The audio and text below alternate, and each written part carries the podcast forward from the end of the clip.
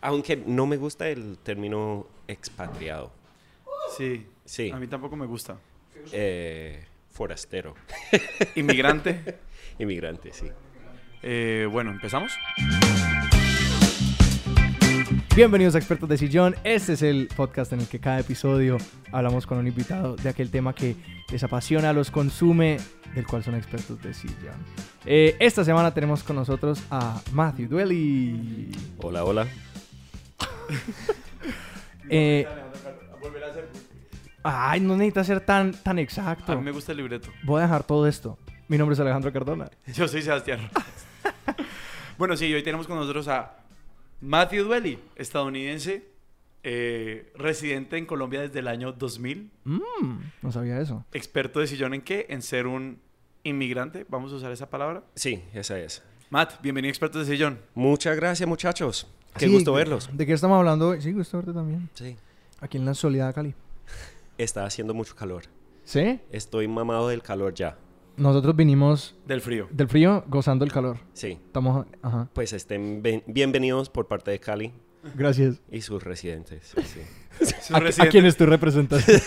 sus residentes extranjeros. sí. Sí, extranjeros. Es- eso se nota por mi, por mi acento exótico, diferente, no tropical. No, no. No tropical. Bueno, nosotros antes siempre de, antes de empezar, Antes de entrar en eh, tema. antes de entrar en tema, calentamos siempre contándoles a nuestros oyentes sobre nuestras Ajá. experticias semanales, nuestras obsesiones. Sí. Público, prepárense Eh, para ser calentados. Uy. Siempre, siempre abrimos con, con esa discusión. Calentamos con esa Eh, discusión. Alejandro, Eh, mi recomendación es no usar shampoo. esa explicación me la vas a tener que dar. Ajá. Eh, yo no uso shampoo hace casi, mm, yo diría casi que cinco años dejé de usar shampoo. ¿Cinco años? Sí. Porque eh, en algún lugar leí que como que no todo el mundo necesita usar shampoo. Y que eso es como una conclusión a la que llegamos por default, que todo el mundo necesita usar shampoo. El cuerpo humano tiene una, un sistema natural como de regulación de la grasa. Hay personas que definitivamente producen demasiada grasa y el pelo les queda grasoso, entonces deberían usar shampoo. El problema es que, por ejemplo, una persona que lleva usando shampoo toda su vida lo que está haciendo es secando el pelo, quitándole toda la grasa natural al pelo, todo el aceite que es natural del pelo. Y inicialmente cuando uno deja de usar shampoo, yo empecé en la universidad cortando el uso, como de- usándolo un poquito menos, como dos veces a la semana, luego una vez a la semana, luego cada dos semanas, cosas así, porque sí se me ponía muy grasoso. Y eventualmente descubrí que yo puedo tener un cabello saludable y no muy grasoso sin usar shampoo. Y esa es mi recomendación, que no creo que nadie la tome. Yo, yo siento completamente, eh, pues que yo, yo te saludé cuando entramos aquí a- al, al estudio. y me viste el pelo Yo grasoso. No, yo, yo te dije hippie y me has confirmado que tenía razón. Pero me lo dijiste porque no tenía puestos zapatos. Sí. Lo que no sabía es que tampoco tenía puesto shampoo. Ajá. Exactamente. Que no, siento que sí, que, que la reacción de muchas personas es que soy un asqueroso. Pero, pero yo no lo siento así. Porque, No, yo, yo he escuchado esa historia. Yo tengo, Ajá. conozco otras personas que no usan shampoo. Y lo que todo el mundo me ha dicho es que las primeras dos semanas es una experiencia catástrofe, sí.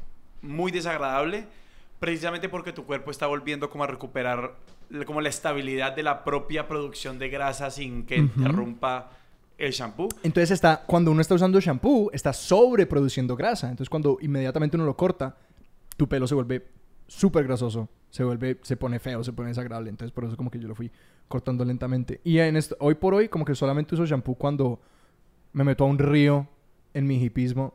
eh, y, y realmente como que salgo y es como, "Uy, esto está, está sucio, está sucio, está feo. Entonces ahí sí me lavo. Pero siento que es como una manera más en la que me he logrado liberar.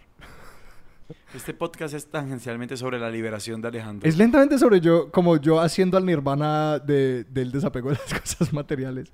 Sebas. Yo tengo una, una recomendación muy mundana. Es una serie de Netflix, una docu-serie de Netflix. Las Crónicas del Taco. Eh, un día llegué, yo no veo mucha televisión o películas o series, me cuesta mucho trabajo, me quedo dormido. Ujú. Eh, entonces siempre busco cosas como de, de que tengan un costo de oportunidad muy bajo, o sea, que no me comprometa para que si lo dejo de ver no me duela. Ujú. Eh, y, y llegué a ese porque me encantan los programas de cocina y me sorprendió una cosa que es lo que me parece que hace este episodio, este, este episodio no, esta serie es supremamente especial, y es la narración. La narración de las crónicas del taco es a partir de los tacos mismos.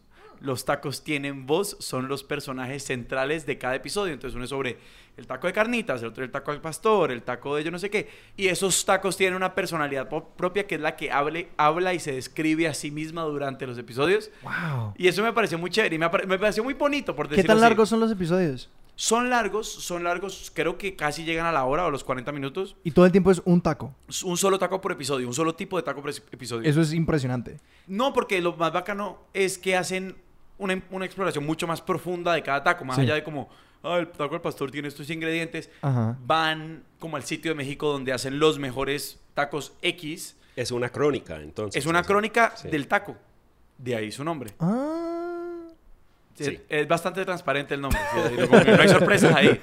Em, pero no, el, el ejercicio narrativo me parece muy creativo. Sí. Y, y yo creo que un buen éxito, para, un, un buen rasero para medir el éxito de un programa de comida es que con qué tantas ganas te deja de ir a comer eso que acabas de ver. Sí. Vale, de acuerdo.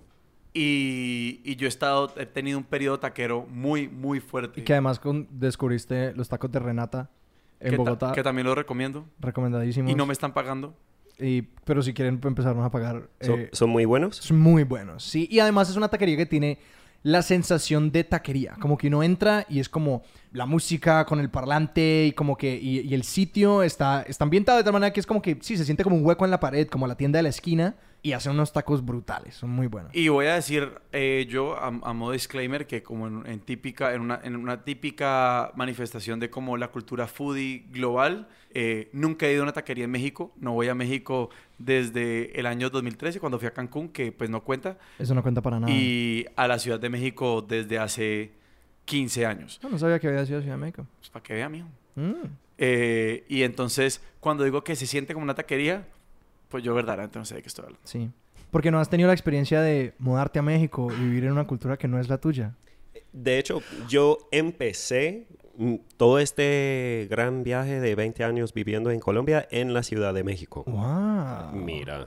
Entonces, Y se agarró el Segway perfecto. Victoria. Nunca hemos tenido un buen Segway en este podcast. Ese fue el primer buen Segway que hemos tenido. Pues yo estaba pensando también en tus experiencias en Texas. Sí. Eh, ¿Qué tal los tacos allá? Eh, pues me han dicho que no es me- como que, esos no son tacos de verdad. Pero pues había muchos tacos que eran como hechos por los mexicanos. Había un camión de tacos eh, que sí, para nuestros oyentes, yo estudié en Texas, en San Antonio.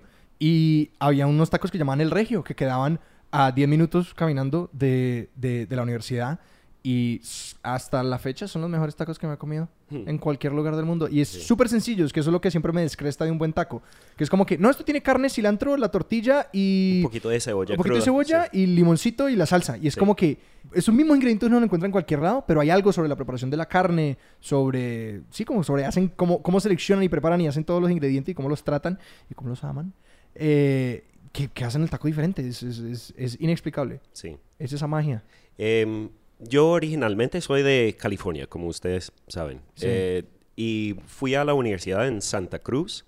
Y en Santa Cruz hay muchísimas taquerías. Y para mí la, la taquería era como muy importante en mi formación como hablante español. Sí. porque eh, estaba estudiando literatura española en la universidad. eh, tenía clases dictados por españoles, españolas, eh, mexicanas, chicanos, eh, chilenos, sí. Pero solamente hablábamos español dentro del, del salón de clase. Y, y yo no tenía amigos eh, hablantes españoles. Entonces practicaba en la tienda michoacana con las señoras que hacían los tacos ahí. Y ellas como, muchacho, ¿dónde aprendiste a hablar español? Y yo, no, ahí en la universidad. Hablas maravilloso, yo no sé qué. Y pues, ¿qué, qué estaba diciendo realmente? O sea, ¿me das dos tacos al pastor, por favor? y así con, con un acento terrible gringo, así. ¿Dónde está la biblioteca? Pero yo creo que eso es un, un rasgo muy típico de esa interacción entre como, y voy a decirlo como, no tengo una mejor palabra, como una, una, una interacción, una típica interacción entre como el gringo, que además como fenotípicamente se ve como convencionalmente gringo, eh, sí, como de ojos azules y vaina así, que llega como con su acento gringo a pedir algo, y lo primero que uno siente que hacer es como que agradecer que le hablen uno en su idioma. Sí, Entonces, es que es un gesto, es un gesto de, Me parece muy vulnerable, en especial cuando uno no lo conoce, como que no tiene una maestría completa del idioma. La cuestión del idioma es muy complicado realmente. O sea, tiene, tiene que ver no solamente con un reconocimiento de, del otro, pero también una consideración con los demás que están alrededor que de pronto podría o no eh, formar parte de una conversación.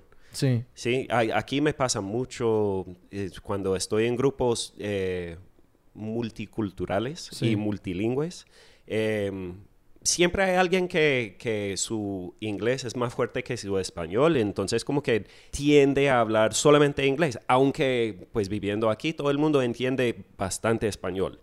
¿sí? Eh, y, y- y me pone a mí a veces en, en el lugar incómodo de o ignorarles cuando me hablan en inglés, o, o sea, yo lo he hecho, o, o- o contestarles en español cuando me hablan en inglés, o sí, o, o- o- o ser regañado por mi esposa que me dice porque sos tan descortés Ajá. y, y hablando inglés mientras que todos hablamos español aquí. Que sí, que, que queda, esa posición se va a la persona que, que está más en la mitad de esos idiomas, pues, que tiene más la, la maestría común. Sí. Quería, quería, quería definir los términos, porque llevamos, llevamos un rato, así, hicimos un segue, Hágale antropólogo. hicimos un segue y yo, y yo sí quiero preguntar de qué estamos hablando, eh, porque yo sabía para dónde iba, pero, pero, pero, pero sí que, Matt, ¿de qué estamos hablando hoy? Estamos hablando de ser un extranjero, de ser un inmigrante, ¿sí? Eh, de ser, sí, el extranjero. Yo, he hecho el I Ching como cinco veces en mi vida y, y cuatro de los cinco veces me ha salido el extranjero. No. Sí, mi, mi esposa le parece muy especial. Yo, l- a mí me parece curioso. pero, o sea, sí, el extranjero. Que Li Ching es una forma de adivinación china. Sí, Sí. sí. Que usa unos palos. Tiras monedas. Ok. Sí, y, y tiras las monedas y construyes como unas, eh, unas, unas pictogramas que Sí. son Sí. barras sólidas o barras rotas y esas pictogramas corresponden a capítulos en el I Ching. Y hay, hay muchísimos capítulos. Y es, sí, es raro que me ha salido el extranjero tantas veces. Cuatro veces dijiste. De cinco. Eso es. Y, Es muy raro. y la quinta te salió el local. No, no, eh, sí, no me acuerdo. sí. Pero sí, sí, estamos hablando de ser el extranjero. Sí. Sí. Y, y, de hecho, soy bastante experto en eso. Creo que 20, 20, con 20 un extranjero con 20 años de experiencia Para, para la hoja de vida. para la hoja de vida. Eh, ¿Cómo, cómo, com- sí, cómo, cómo comienza, ¿cómo comienza ese viaje para ti de, de, de California a Santa Cruz? Que, es decir, te delataste con el hecho de que estabas estudiando literatura española, Sí. de que inmediatamente hay un interés Sí, por algo más allá sí. de, de lo que se vive en California o en Estados Unidos. ¿Dónde nace eso? Em, pues eh, en la universidad, la universidad es bastante liberal. ¿Liberal Eh, Arts? No, no, no. Ok. O sea, tienen, tienen fuerte en ciencia también, en, marine biology y cosas así, Sí. eh, biología marina. eh, Pero eh, sí tiene un fuerte en liberal arts, en, en las humanidades también. Sí. Y, pero lo- sobre todo los profesores son muy liberales en, en- y, y políticamente Que tiende a ser una, una- un rasgo de, del- de la educación superior en Estados Unidos y creo que en muchos lugares. Pues, Sí, claro. sí. Tiende a liberal. Entonces, em, no, me, me interesó mucho Colombia, eh, específicamente en mis estudios, porque me encantaba García Márquez. ¿Y eso era más o menos qué año? Pues yo leí Gar- Cien años de soledad y Amor en tiempos de cólera, los leí en inglés en el año 93, ¿sí? O sea, y eso fue antes de la universidad. Ya en el año 97, 98 ya estoy estudiando eh, literatura hispana y, estoy releyendo García Márquez. Eh, justo en ese momento también eh, me doy cuenta que las historias que tengo acceso en, en los periódicos no coinciden exactamente con, con lo, que, eh, lo que entendía de García Márquez y, y las historias maravillosas que, que él- Sí. él, contaba. Porque la imagen es de conflicto y violencia Es y todo eso. secuestro, sí, es secuestro y narcotraficantes y masacres y todo eso. Aunque eh, curiosamente, estoy releyendo a Cien Años de Soledad y qué libro tan violento. Es violento. sí, sí, sí. O sea, no, y, y- y de alguna razón tenía en mi imaginación que no era tan violento, sino que muy bonito en la forma que describe, o, o muy poco violento la forma que habla de la, la violencia, ¿sí? Está bastante estetizada. Sí, sí. Entonces, em, graduó de la universidad eh, y, y no puedo hablar español, ¿sí? O sea, eh, escribo español, em, puedo leer español. Puedes ordenar tacos en Ordenar español. tacos, obviamente, pero realmente no, no, sí, no me salen las palabras bien. Sí. Entonces yo digo, pues eh, voy, a, voy a Latinoamérica, pero ¿dónde? No, yo creo que voy a Colombia a ver qué es lo que pasa en Colombia, porque, por- porque había esa disonancia entre García Márquez y, y The New York Times. ¿Sí? Y eso era en eh, los años antes de, de redes sociales y el Internet, entonces como que mm, no había forma de- de Consolidar esas, esas Sí, dos sí, versiones. Sí, ¿qué está pasando? Sí, o sea, no, no tenía un amigo colombiano que me podía explicar todo. Entonces, eh, ¿qué hacía? Pues arranco viaje. Y sí, yo salí de California el, no sé, en enero de 2000, eh, después de no caer todo el, El sistema. Y2K. Sí, sí.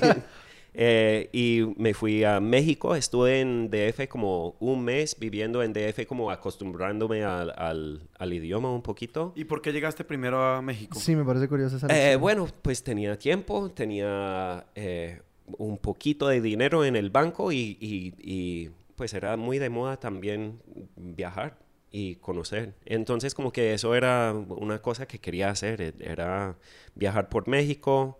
eh, Y creo que en California hay mucha conciencia de México como el vecino constante. Mu- eh, mucho, muy, muy, mucho, sí.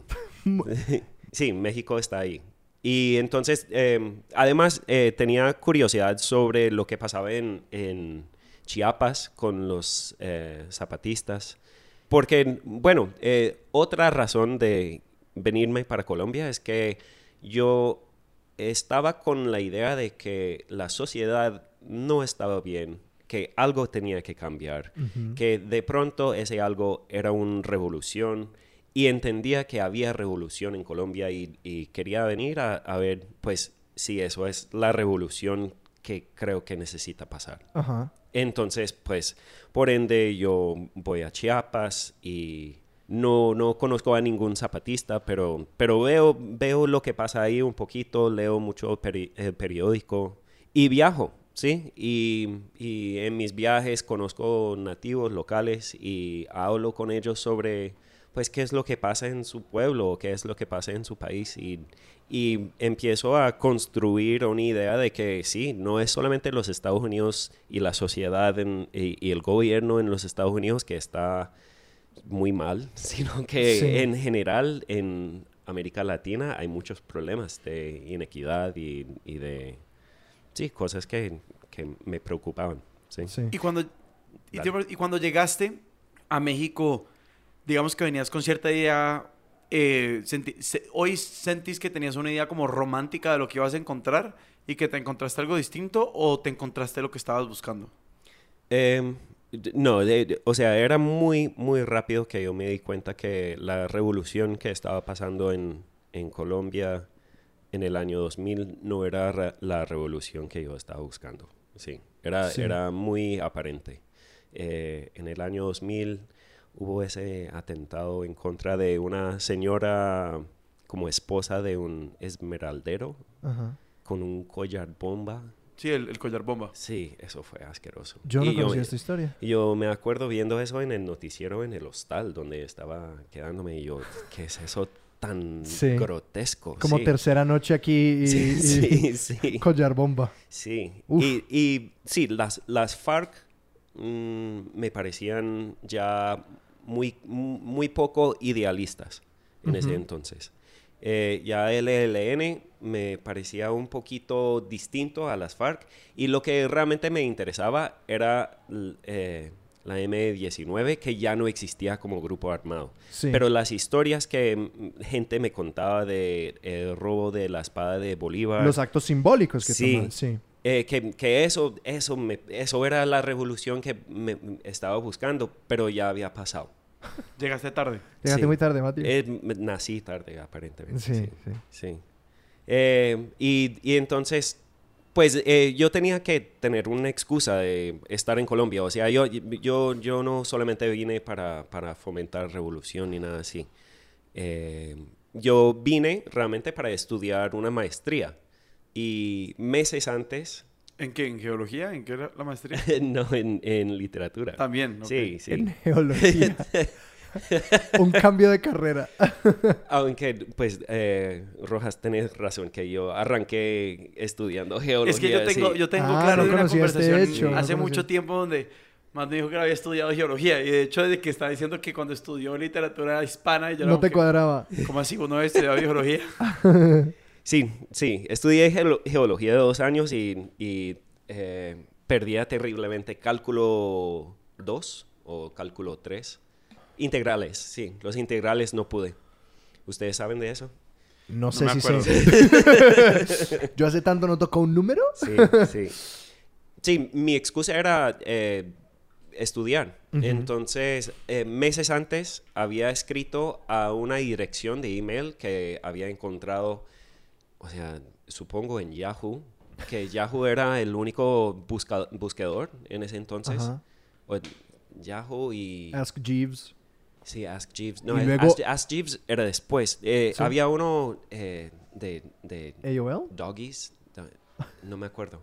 Sí, eso fue hace mucho tiempo. Sí, entonces Yahoo me llevó a una dirección de email de la Universidad Nacional. Había una dirección, yo escribía a la Universidad Nacional. eh, yo soy Matthew Dwelly, estadounidense, quiero estudiar literatura, hacer una maestría en su universidad. Por favor, avísenme, ¿qué hay?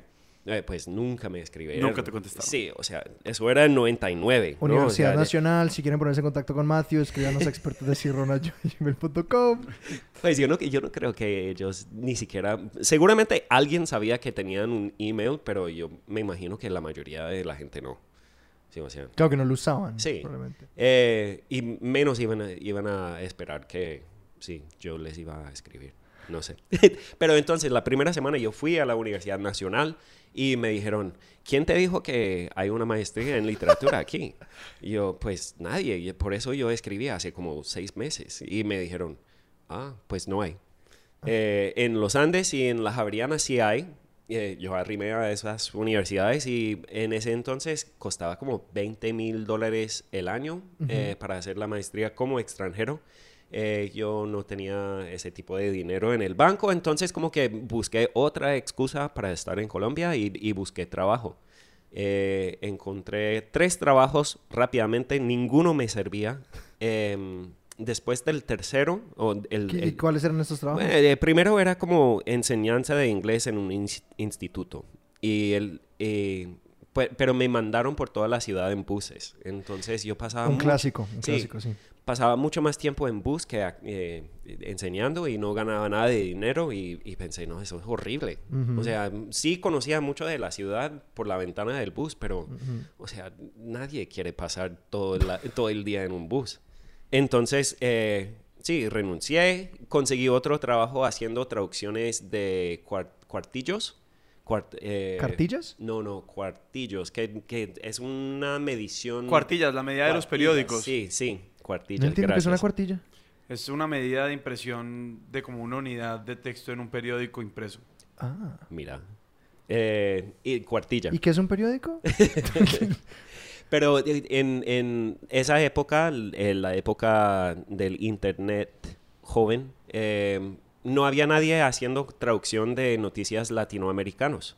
Entonces eh, yo fui contratado para hacer traducción de noticias y subirlo al internet. Eh, me contrataron un viernes, el lunes eh, hubo una reunión extraordinaria a la cual no fui invitado. ¿Del El- periódico? De, de- de ese sitio de traducción. Sí, eh, y el martes me llamaron para contarme que eh, se habían declarado bancarrota y bueno, no, no había trabajo. Que quizá había una razón por la que no se traducían las cosas. No, pero yo, yo conocí a varias personas que trabajaban ahí, estaban ganando como 180 mil pesos diario. O sea, eso era muchísimo dinero en el año 2000. Y entonces yo estaba feliz que Sí, me habían sí. contratado. Pero no, ¿Cómo se llamaba la publicación, si puedo preguntar? ni idea. ni idea. O sea, nunca, nunca trabajé ahí. Sí, Sí, sí, sí.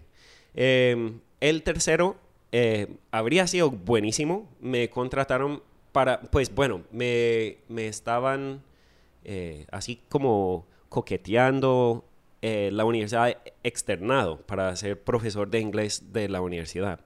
Eh, yo organicé con la señora que era como la jefe de- del departamento de inglés y me dijo, no, venga tal día para una clase, ¿sí? Y, y basándose en, en cómo te va en la clase y cómo estás con los estudiantes, entonces pues decidimos si te contratamos o no. Eh, en la mañana de ese día que tenía que dar la clase, yo supongo que me dio dengue. Que yo, yo, sí, yo me desperté no. medio muerto. Sí, o sea, no podía mover, tenía una Dios mío. fiebre. Yo le llamé, yo, mira, no puedo, no puedo ir. Y entonces como que la señora, ay, qué pena, pues estamos desesperados para un profe. eh, seguramente eso no, fui, no fue para, para ti. Entonces yo como en béisbol, tres strikes Sí. y fuera. Eh, entonces yo pues empaqué mi maleta, despedí del hostal y pues ya, ya es- habían pasado como tres meses y había hecho amigos ya en Bogotá. Me, me despedí de ellos y, y yo pues bueno voy a viajar el, el país antes de que me quedo sin dinero. Fui a, a Boyacá, conocí toda esa, esa parte un rato, fui a San Agustín, que era impresionante, Popayán, y llegué a Cali y era, era maravilloso. O sea, el, el calor que hoy, hoy sí me molesta ya, el calor era lo que en mi imaginación iba a ser una ciudad tropical. Sí, que tengo un par de amigos que acaban de pasar por Bogotá. Ajá. Venían de Nueva York y pasaron por Bogotá. Y lo que dijeron fue que se bajaron en pantaloneta y inmediatamente se dieron cuenta que cometieron un error. ¿no? Sí. Que esperaban palmeras, como el señor y señora Smith, que Bogotá es un par de chozas con palmeras.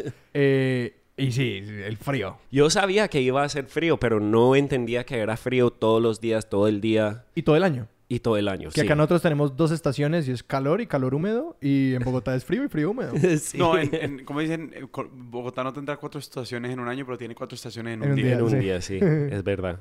Entonces sí, Cali me quedé.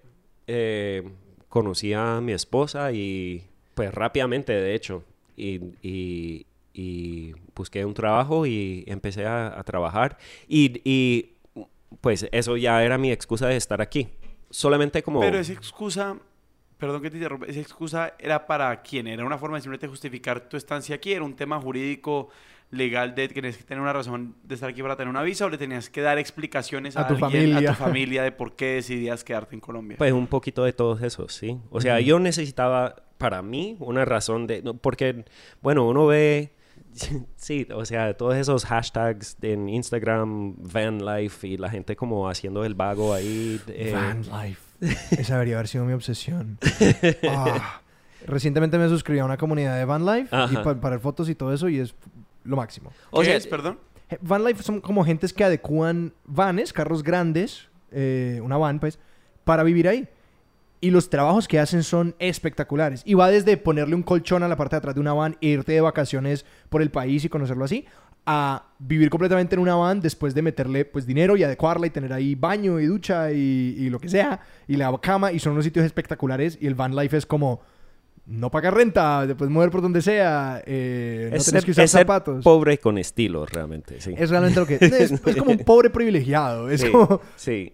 Eh, pues yo iba a ser muy crítico de Van Life, pero viendo tu emoción ahí de Da- pronto Dame la me crítica, dio- quiero me- oír la crítica, Sí. quiero oír la crítica. No, pues eh, para mí, y, y no es solamente Van Life, ¿no? O sea, hay, hay mucha gente que, que anda por ahí sin un razón de ser Sí. y, y, y la pasan bien y no, no hay consecuencias, ni hay rumbo, ni nada así. Entonces, mm, para mí eso no me parecía bien.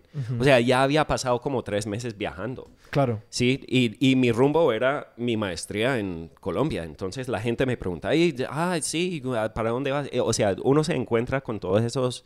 Ustedes han viajado, ¿no? O sea, y, y han estado con mochileros. Sí, claro. O sea, ellos, ellos, es, es, hoy estoy aquí, mañana estoy allá, vamos a hacer tal cosa, vamos a subir esa montaña, vamos a hacer el canopy aquí, Sí. vamos a meternos a esa cascada. O sea, es muy bacano, muy bonito, Sí. hace para un Instagram espectacular, pero no hay eh, un fin. Una misión, Sí, un- no una hay- meta. sí. hay- Sí. Eso, eso que, me- que estás diciendo me parece muy interesante por dos razones. Digamos, por un lado, una anécdota personal un poquito. Cuando yo vivía en España, había mucha gente que estaba de paso.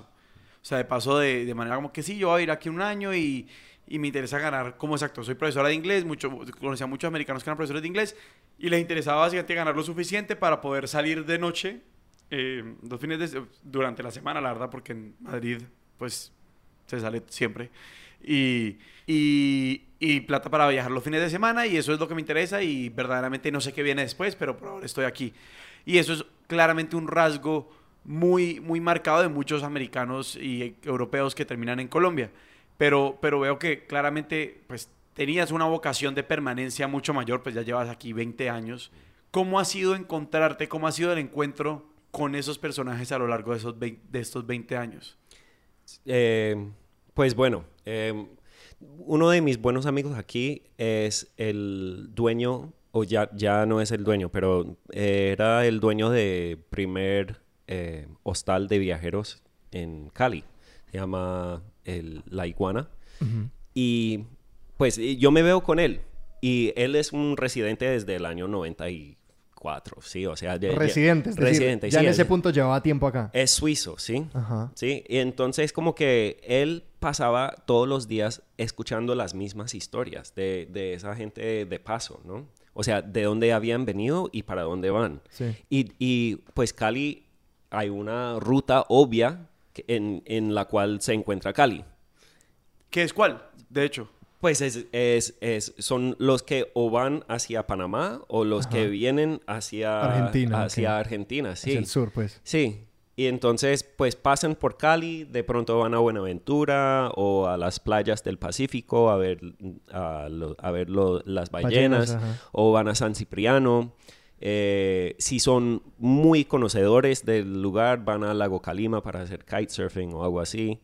Eh, o pues ya hoy en día todos están bailando salsa. Eh, pero él escuchaba noche tras noche la misma historia, ¿sí? De, contado por diferentes voces. Y para mí, a mí me habría hecho loco, Sí. ¿sí? Pero pues él se enfocaba menos en la historia, más en la persona, ¿sí? De dónde era y, y, y cuál era su fin en la vida, no solamente en su viaje, ¿no? ¿Y cuál eran esos, cuáles eran esos fines? No, ni idea. Eh, habría que, que hablar con Urs. No, ahí creo que, digamos, muchas personas toman el, el- el mochilerismo y todo eso como un espacio para responder esa pregunta. Como Mm. gente que no tiene como ningún bagaje cultural, que sienten que no han conocido mundo y que dicen, bueno, esta es la manera. Mm. Que es una parte que, que- con la que yo tengo conflicto de, de los viajes también. Que, por ejemplo, yo, yo casi que resiento la experiencia turista. Que para mí la experiencia turista es una, una, una versión como tan, como, ¿cómo se dice? Como sanitizada de un lugar. Es el Starbucks del café. Es como que Ajá. de- todo esto está curado. Es el... Es, Es que vamos a comer. Ay, ahí hay un McDonald's. Sí. Sí, o sea, eh, no, no, no hay, hay, hay muy poca aventura en el turismo, ¿no? E- Es eso, como esa versión que es como. Sí, que es como curado para ti, como todo presentadito y todo eso, que yo siempre he valorado mucho.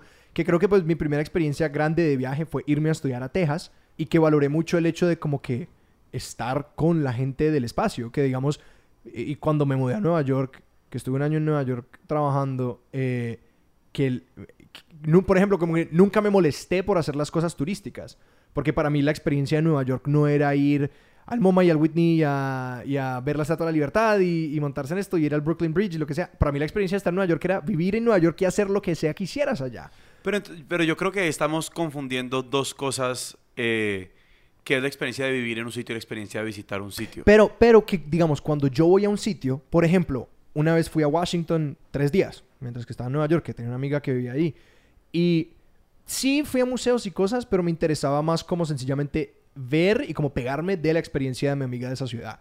Yo resiento mucho esa, esa narrativa por, dos por Sí, dos por razones. favor. Y es, y es, por un lado me parece que, y hay distintos, yo creo que claramente hay distintas formas de viajar, o sea, y una cosa es cuando uno va a visitar a, a un amigo o a alguien cercano, un familiar que vive en otro lugar, sí, claramente el acceso y cómo entramos y cómo accedemos y experimentamos el lugar es distinto porque está mediado por una persona que es, hablamos unas comillas del tamaño del mundo, local. Sí. ¿Sí? Y eso es, y eso es una experiencia de viaje que es, pues no sé, bastante particular. Sí. Y la experiencia de visitar un lugar, yo creo que esta narrativa es que no haga lo turístico, es una posición muy, muy, muy soberbia. Y sobre todo cuando viene de, de- de personas, cuando esto lo dicen personas, voy a decirlo así, del norte global, por decirlo así, que vienen y digamos llegan a una ciudad como Cali, ah, es que yo quiero ver lo que hace la gente de verdad o la gente que vive aquí. Empecemos porque una ciudad son mil ciudades, o sea, ca- Sí, sí, sí. cada persona tiene su ciudad y pretender que uno tiene la versión como autorizada de una ciudad es pues como lo más ególatra que puede haber en muchos aspectos. Y me parece que como... Me parece que a la larga es muy desacertado uno decir yo puedo llegar a un lugar a acceder la realidad, ¿qué realidad? Y por otro lado, y digamos, eso por un lado, y por otro lado es que, mejor dicho, yo creo que el turismo como lo entendemos y como lo menospreciamos en muchos a- aspectos, pues e- es una industria que ha evolucionado muchísimo. Sí. El turismo de Airbnb y de, de las 36 horas del New York Times y del Lonely Planet sigue siendo turismo. Sí. sino que está empaquetado distinto para que no se sienta tan artificial. Te, te pregunto, Sebas, en mi experiencia, Sí. ¿en, en qué momento dejo de ser turista? Wow. Yo creo, yo arriesgaría una, una, una definición de no turista. Yo creo que uno deja de ser turista cuando comienzan las rutinas. ¿Mm? Ah. Sí, bien. Creo que cuando uno va a un sitio como bastantes veces y como le dicen lo de siempre, uno ya empieza a ser de un lugar, a estar, a estar, uno ya empieza a, a ser parte del paisaje. Yo creo que uno Sí. deja, de ser- deja de Sí. ser turista cuando se convierte en parte del paisaje. Les comparto una, una anécdota. Por favor.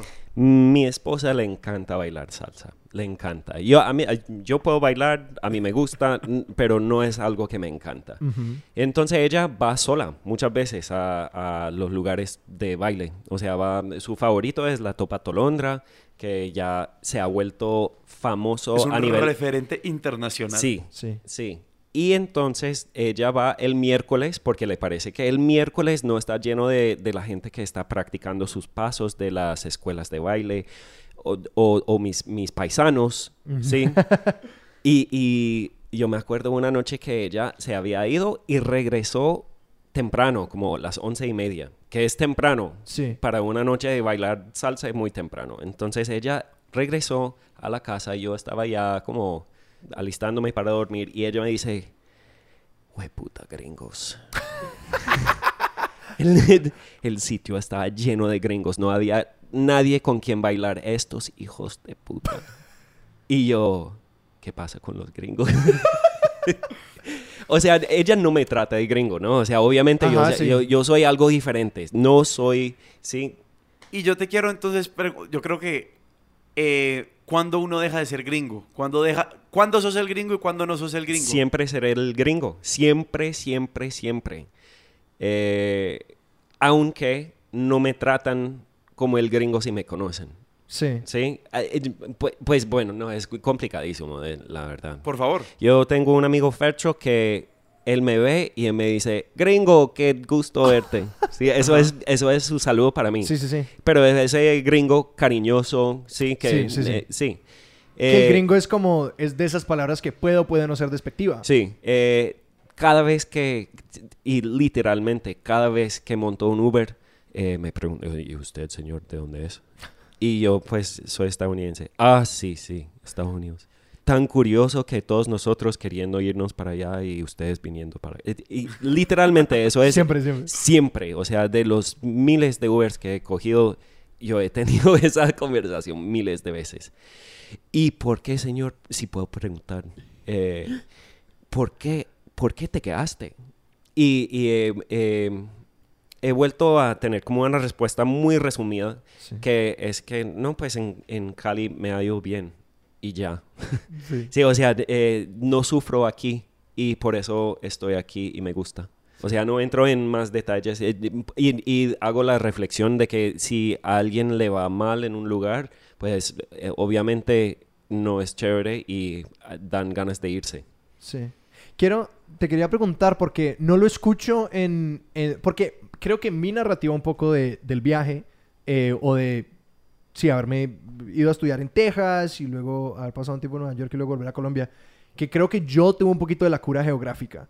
Que hablando de aquello, de estar feliz en un lugar y de estar contento en un lugar, que creo que yo asocié por mucho tiempo como que el irme de Colombia con el lograr ser feliz, o como encontrar la felicidad en otro lado. Hmm. Eh, y que luego a donde vas, ahí estás. Ujú. Eh, que es como esa constante, que no sé si en tu experiencia tuviste algo de cura geográfica.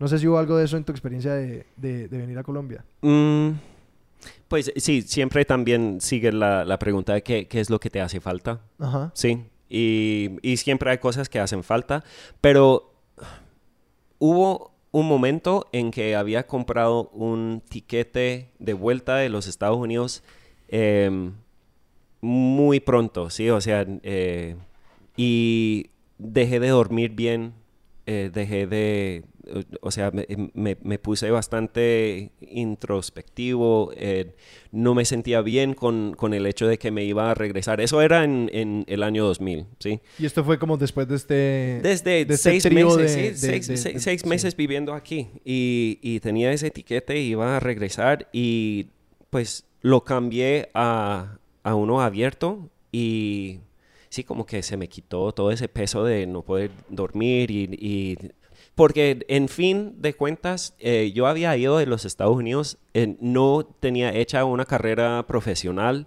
eh, solamente estaba dejando a, mis a mi familia y mis amigos, ¿sí? Y los lugares, pero no tenía mayor cosa allá, un pues más proyecto, allá de eso, así. sí, un proyecto, sí, no había hecho, sí, sí, eh, una vida hacia el futuro, mi futuro era venir a Colombia, Claro. sí, y entonces yo tenía esa eh, frame of mind, sí, o esa, Esa idea. esa idea que... que El marco mental. Sí, iba a venir a Colombia. Y entonces, estando en Colombia, bueno, eh, no es que estaba extasiado, pero, pero sí era algo, todo era diferente. La- la- el caos y la violencia de, de la ciudad no, no me molestaba. Sí. eh, Y aquí ya estamos hablando de Cali. eh, de Cali ya, sí. No, sí, no sé, no sé realmente cómo contestar tu pregunta original de, de que sí, si era un fin feliz ya antes del fin. Eh, pero no, siento que no. Sí, siento sí, sí. que, siento que eh, en ese momento estaba buscando qué hacer en, en la vida y, y por ese momento era eso. Y has, has- ha seguido siendo ese, eso estando aquí y haciendo mi vida aquí. ¿Cuándo fue, cuándo regresaste a Estados Unidos por primera vez después de pasar un tiempo en Colombia? ¿Cómo, cómo ha sido volver a los Estados Unidos? Bueno, eh, la primera vez era, era difícil, eh, porque sí, mi primer año aquí en Colombia no era bueno. Eh, no tenía un buen trabajo, no tenía una nevera en mi apartamento, eh, había perdido mucho peso. Y entonces cuando, cuando fin, al fin eh, regreso, mis papás estaban súper preocupados. En el año 2000. En el año 2001, ya Ok. como eh, había pasado como 18 meses por fuera del país. ¿Cada cuánto podías llamar o como hablar con ellos? Era complicado. Sí. Sí, eh, tenía que ir a un café internet. Ajá. Eh, tra- trataba de hacerlo una vez cada dos semanas, más o menos, sí. O sea, trataba que, que, que hubiera algo de constancia Sí. para que ellos no se preocupaban, porque, de- o sea, estaban preocupados. Cuando yo les dije, yo me voy para Colombia, eh, se preocuparon. Porque, pues, bueno, es, es que, que decía el noticiero de Colombia. ¿Y ¿Cuál era la realidad de Colombia en el Sí, año 99? Sí, la verdad. Eh, entonces sí, había pe- perdido mucho peso y mis papás me veían medio calavérico y, y- y no querían que yo regresara. Pero yo les expliqué que no, mira, es, es por esas circunstancias Sí. del, del, del- del empezar sin nada, sin Sí. contactos. O sea, mu- mucha gente que llega aquí para, para, eh, para vivir aquí es porque ya tienen un trabajo hecho, Alineado, sí, sí. alineado, tienen contratos, eh, contratos y, y cosas así. Yo no tenía nada de eso.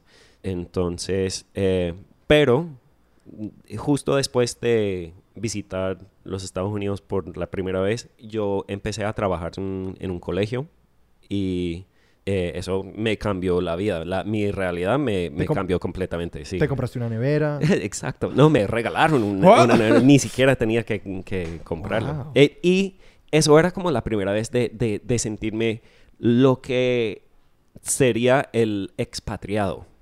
¿Sí? O sea, el colegio bilingüe trata a los extranjeros como expatriados y, y Sebas y yo estábamos hablando de la terminología que íbamos a Sí, usar. sí, yo creo que, que vale la pena volver a esas palabras. O sea. ¿cómo se usa el término expatriado? ¿Cuándo se usa y cuándo es un ex extranjero o un inmigrante? Eh, pues el colegio, de, un expatriado tiene eh, privilegios, privilegios y, y no es, ah, es algo diferente del nativo, del local, eh, y es algo un poco mejor a veces, ¿no? O sea, se, se trata como eso.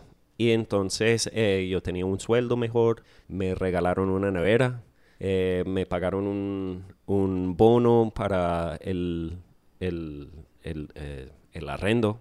O sea, me, me- me hicieron la estancia muy cómoda. Sí. ¿sí? Que eh, es parte de, de- del negocio de los colegios bilingües que quieren tener hablantes nativos y todo eso, ¿sí? Y en ese sentido, o sea, me imagino que en, en- en los años duros de, de, bueno, primero la guerra, el- el- el- la, digamos, la, la guerra de- del narco contra el Estado colombiano que fue tan fuerte en los 90 y después, digamos, cuando ya estuvimos en el borde del Estado fallido, pues esos años del 99 al 2002 con el Caguán y el desorden en general del país, me imagino que era muy difícil convencer a un profesor y profesora o profesora americana o europeo que se vinieran a Colombia. De acuerdo. sí. Entonces ustedes eran, o sea, ante la poca of- demanda, oferta, perdón, eran un material muy codiciado. Sí.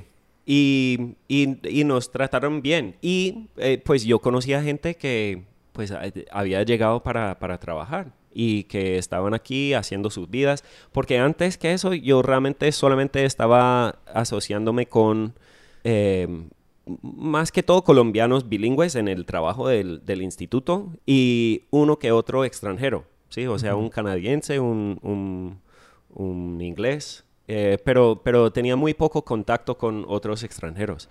Ya en el colegio eh, conocí a, un señor maravilloso que, que había llegado a Colombia en, en el año 80 y pico, sí, un, un inglés que todavía está aquí.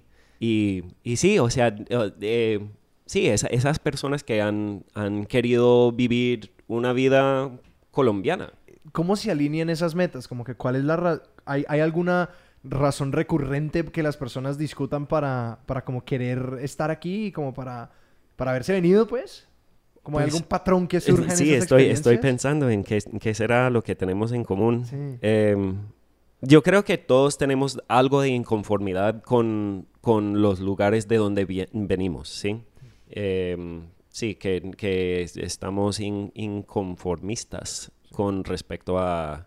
Y, y eso, no sé si eso es eh, propio de, de- del, del extranjero en Colombia o, o de pronto es, es- es común en muchos extranjeros alrededor del mundo, ¿no? Sí. Sí, la gente que, que ya no quiero vivir en mi lugar, en mi país, quiero vivir en otro país porque ya me harté. Eh, pero también, o sea, eh, todos tenían como muchas ganas de trabajar en Colombia o de, de trabajar en educación en Colombia, que me parecía interesante también. Eh, y, y en esos colegios, en esos colegios bilingües, eh, tratando con, con estudiantes de privilegio, Ajá. uno se siente que, bueno, de pronto mi pensamiento y mi voz podrá tener como un oído simpático o tener un impacto importante. Sí, ¿Por con, personas que, dada su educación, pueden estar en posiciones de mucho poder en, en Exacto, años. sí. Así, así lo justifiqué yo. Sí. sí, y, y mi postura o mi posición expatriado, ex- ¿verdad? expatriado, sí. sí. Eh, pero sí, el, el expatriado es eso, es como, es, es una, y, y lo que había dicho Alejandro antes es que el expatriado es blanco, casi siempre. Sí, que expatriados son blanco y si Sí. es marrón es, Eh, inmigrante. Es inmigrante. Ajá, Entonces, sí, nadie nunca me ha dicho inmigrante. ajá. Mientras que yo veo la televisión y el discurso es sobre los inmigrantes. en La televisión gringa, ¿sí? en Sí. CNN y todo eso, hablan de los inmigrantes, los inmigrantes, los mexicanos, los, siri- eh, los de Siria, los... Y sí, obviamente tienen una connotación muy negativa Sí. en, en los medios y en la mente de la gente. Eh, y, y bueno, eh, yo por eso yo, yo utilizo el, eh, la palabra extranjero. Y extranjero es, sí, el, el que viene desde afuera. Sí, que Sí. Tiene, una, tiene un aire de neutralidad. Sí, Y es interesante cómo, cómo conceptualizamos quiénes son extranjeros y más extranjeros que menos extranjeros. Porque, por ejemplo, yo conozco un peruano y es como, no lo catalogo como el extranjero en Colombia. Es como que, ah, el vecino. Sí. Este es el vecino. Este man vive a, una un par de cuadras de aquí. y ahora los venezolanos, que sí son... Que se convirtieron en inmigrantes. Tienes Sí. toda la razón, porque hace Sí. 10 años... un Depende, depende de qué tanta plata traigan detrás. Es eso, Exacto, sí, sí. Que, que, que uno, que, sí, que los inmigrantes son algunos y que creo que, sí, como que hay una connotación enorme encima de esas palabras de quiénes son inmigrantes y quiénes son, pues, un vecino más y quiénes Ujú. son expatriados y sí, que sí, tiene muchísimo que ver con, con esa libertad económica y pues privilegio económico. Sí. Volviendo a aquello de la inconformidad, que creo que, de que, eh, como que tenemos una relación constante de, de que yo siempre la he sentido como al mismo tiempo resentimiento y, y envidia con Ajá. Estados Unidos. Ajá. Porque es como que, ah, estos gringos, pero al mismo tiempo es que, no, pues allá las cosas están muy bien, está muy, muy organizado todo. Que yo recuerdo en las clases de sociales cuando hablamos de la historia del mundo y todo eso, que como que en 15 minutos se podían ver ambas. Como que no era mucha la distancia que recorrer desde, no, sí, pues que ya la infraestructura está muy bien y como que todo está muy organizado. Ah, no, es que esa gente, ellos se creen los dueños del mundo. Imperialistas. Exactamente. Que es un diálogo que constantemente está. Y, y creo que la pregunta, la pregunta que hace, que hace ese conductor del Uber es como, uno, ¿por qué deja eso tan bueno? Sí, sí, es eso también. Y, y, y es, ellos, muchos han tenido sus experiencias viviendo en el, extran, en el extranjero, muchos. Y, y es, es- de hecho, me sorprende cuánta gente, cuánta gente ha vivido por fuera. Y, Sí. y sobre todo no por la experiencia, sino por la economía. Ajá. Sí, o sea, van, hacen sus dólares, regresan, eh, compran un carro, trabajan por Uber. Sí, y, ya son independientes, ya pues no es el mejor trabajo del mundo, pero, pero nadie les está jodiendo para, para hacer y cumplir y ya. Eh, o- pues eso es, sí, una versión muy simple, pero Sí. pero sí. Eh, pero eh, también me hacen recordar las muchas personas que en mi viaje eh, me decían, ah, tú eres estadounidense, que, que ya mi hermana está como por cruzar por el hueco y yo no sé qué. y- o le, le vamos a mandar que cuan- Sí. eh, conoces a alguien en, en San Antonio, sí, de- o sea, en México sobre todo, Por todos eso- los por eso es mexicanos que- querían ir. Por eso es que esa gente me estaba llamando. No, y eh, pero, pero yo siempre, siempre les respondía, mira, es que estás sufriendo aquí. O sea, esa idea de que si uno no está sufriendo en el lugar donde está, no, no hace falta ir a buscar otra cosa. Y pues bueno, eso, eh, decir esas palabras me hacen pensar si yo estaba sufriendo en los Estados Unidos. Y bueno, ya verán en el otro episodio. no, la, la Ah, verdad, no- o sea, de- de- ha- había sufrimiento. En mis experiencias allá había sufrimiento, ¿sí? Pero, y, y- pero era por la- las injusticias que yo eh, tenía conciencia. Ah, sí, no era un sufrimiento, yo no tenía hambre, yo no estaba sin casa, yo no, no me iban a matar ni nada así. Eh, ese tipo de sufrimiento que hace la, la gente viajar, Sí. ¿sí? Pero, pero ahí me, me, me interesa, digamos, andar un poquito en este tema de, de, de, de que eras, dijiste que eras testigo de, de injusticias allá. Sí. Pero entonces, ¿cómo, ¿cómo es la respuesta a las injusticias de allá venirse a pensar en injusticias de acá? Los temas que más me rayaban allá eran como temas de racismo, eh, de racismo sistémico, de el uso de eh, cárceles para hacer dinero y segregar gente y op- op- oprimir gente. Es, eso, esas son las cosas que me indignaban allá. Em, y también, o sea, estaba la cuestión de el estadounidense o los Estados Unidos imperial. eh, sí.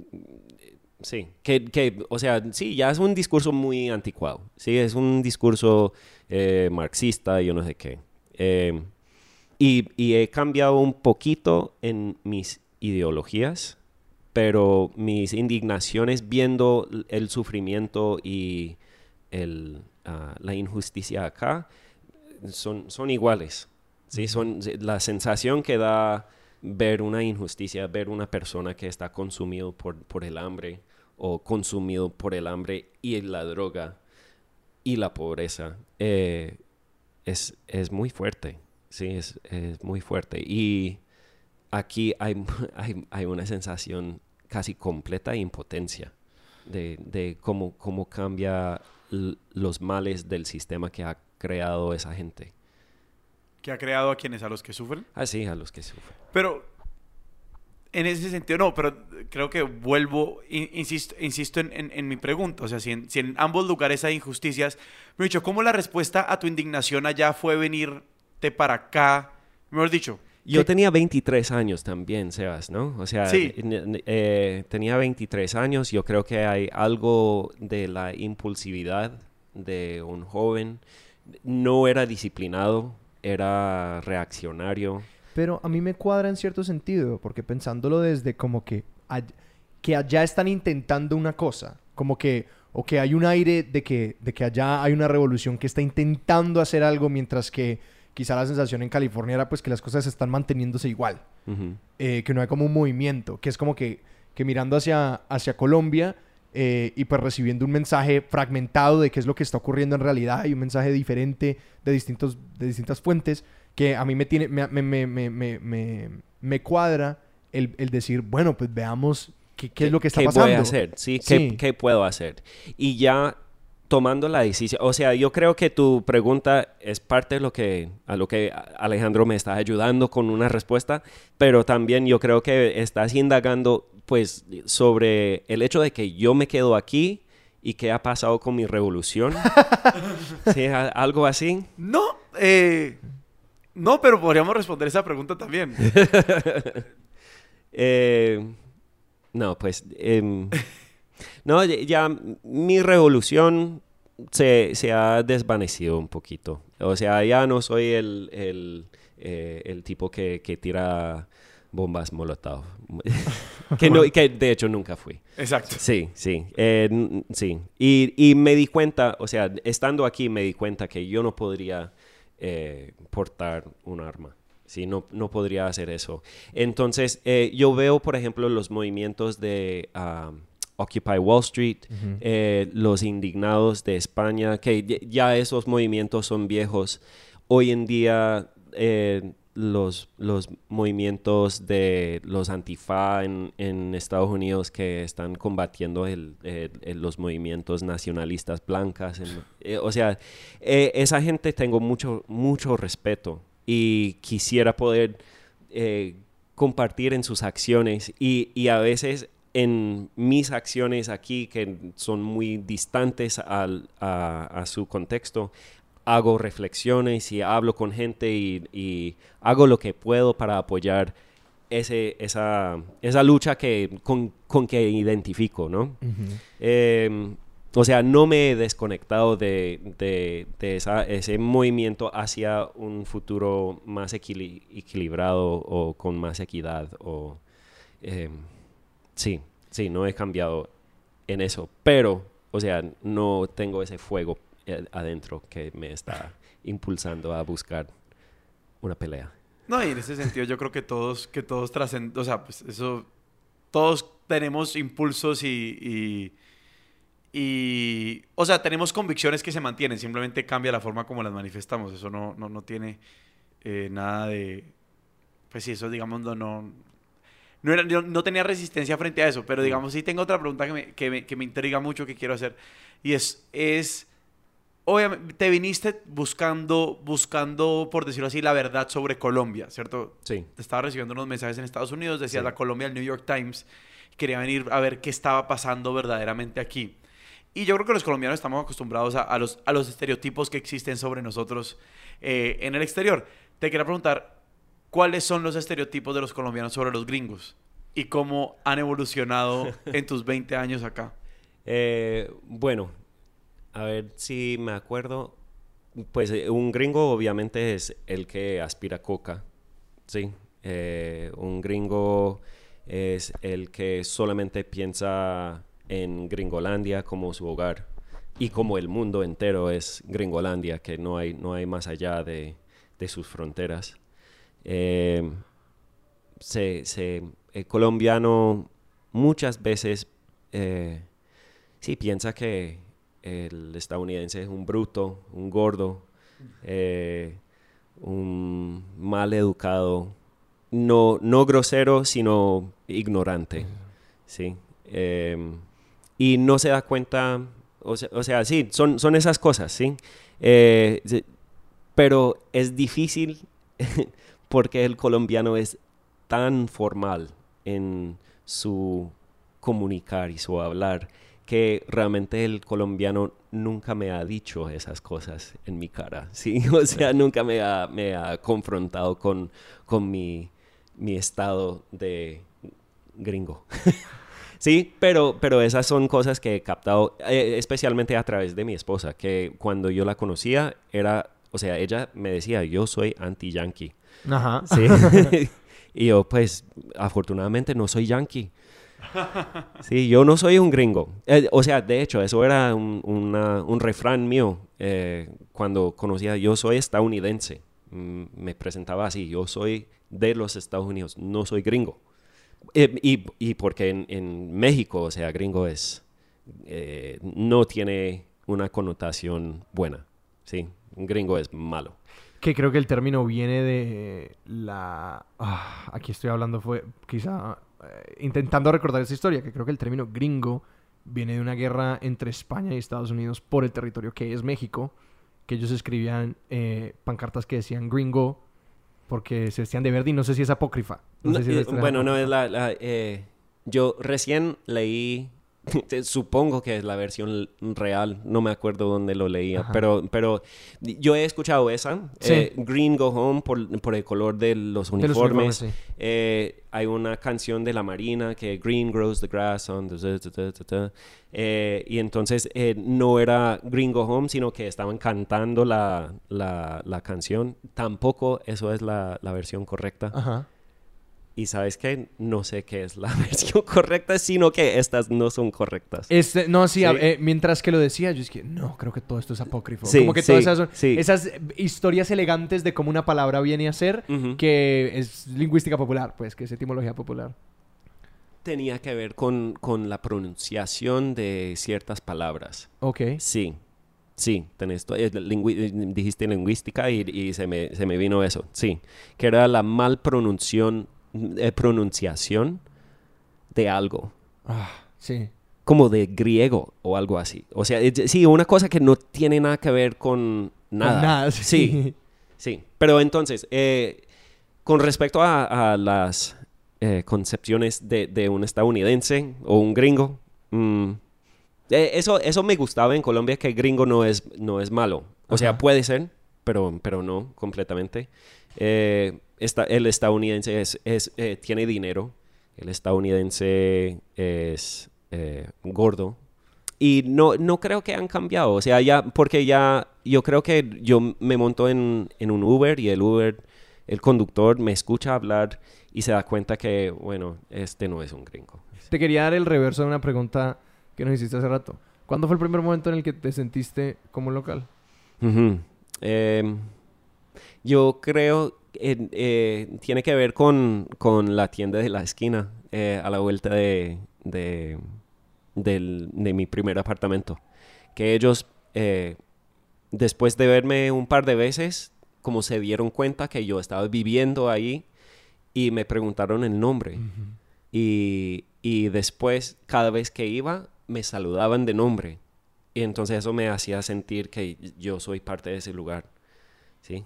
Andrés era el gordo de la tienda de la esquina ahí.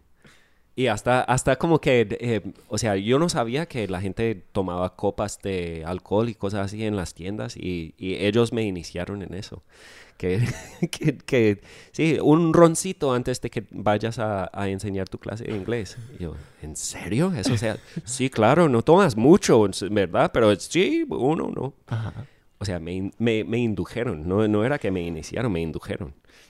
Sí, sí, sentí como, sí, ya, Ese- y ya creo- residente. que es parte del paisaje. Mm. Parte del paisaje. Parte del paisaje. ¿Tienes algo más? Matt, para una persona, ¿cuál, cuál sería un punto de entrada para una persona que quiera o pensar en la experiencia del extranjerismo o tener una experiencia como extranjero o, o no sé, como, como le queramos poner, algún, algún libro, algún texto, alguna vaina que, que- que les pueda ayudar a, a- empezar a, a pensar más sobre esto o a tener esta experiencia? Yo diría que una persona necesita un lugar hacia donde ir y algo que hacer allá. ¿sí? Y cuando uno tiene esas dos cosas, ya podría pensar en, en- en tener una experiencia, eh, como, como hablamos, no típicamente turístico, sino como parte de, eh, sí, de una, una No de visitante. Sí, sí, no de visitante. Sí, de, de- de ocupar un espacio y, y por eso, o sea, me, me- me causa mucha curiosidad la gente que viene a pasar tiempo en Cali para aprender a bailar. Que eso es su excusa de estar en Cali. Sí. ¿sí? Y me parece realmente maravilloso. A mi esposa no tanto, porque ocupan espacio en... en ¿La topa vendrá? sí, sí, pero, pero me parece que esas personas están teniendo unas experiencias auténticas Sí. y, y conociendo gente que de paso uno no, no conocería. Sí, Totalmente. sí. Matt, si la gente te quiere seguir a ti o a tus proyectos en algún lugar, eh, ¿tienes alguna red social o algún proyecto que estés sacando al que quieras dirigir a las personas? Pues bueno, eh, es, es es- yo tengo varios proyectos, pero es muy difícil porque yo no soy disciplinado ni constante. Eh, tengo eh, un blog donde escribo sobre mis eh, paisajes humanos, ¿sí? Eh, se llama Recognized Persona, es, es escrito en inglés, y sobre, sí, la gente que está allí en mi cotidiano, pero que yo no conozco para nada. Entonces son, son mis observaciones de, o sea, Casi sí. especulativo, güey. Sí, sí, un poquito. Es- eso es divertido. Y entonces eso es en WordPress. Entonces no, no sé exactamente. Pero si buscas WordPress y Recognized Persona, ahí lo encuentras. Y próximamente eh, estoy, eh, ¿cómo se dice eso? Eh, getting on the wagon. sí, sí. Montándome al bus. Mo- Montándome al bus del podcast. Ajá. Sí, y con un amigo austriaco eh, estamos eh, en el proceso de sacar la tienda de la esquina, donde dos extranjeros hablamos de cosas cotidianas caleñas con caleños y caleñas. Brutal. Y para, creo que para cuando saquemos este episodio estarán a ver entonces como, eh, la tienda de la esquina en donde puedan escuchar un podcast y probablemente lo encontrarán. Ay, ojalá que lo puedan encontrar. Que sea una excusa, que sea una excusa para tener un- una, una Ay, fecha sí. de entrega. Sí, un poquito de, de presión, Depresión, nunca cae sí. mal. Sí, nunca sí, cae sí. mal. Está bien. Sebas, eh, si la gente nos quiere seguir, ¿dónde nos pueden escribir? Nos pueden escribir a expertosdesillón.gmail.com Si lo quieren hacer en 140 caracteres, lo pueden hacer a través de Twitter en experto sillón. Y por Instagram nos pueden seguir en arroba expertos de sillón. Nuestra música es de Juan Esteban Arango. Nuestro logo es por Daniel Benavides. Matthew, muchísimas gracias por estar aquí con nosotros. Fue un verdadero placer. Sí, un, todo un gusto. De acuerdo. Muchas gracias, muchachos. Mi nombre es Alejandro Cardona. Yo soy Sebastián Rojas. Hasta la próxima.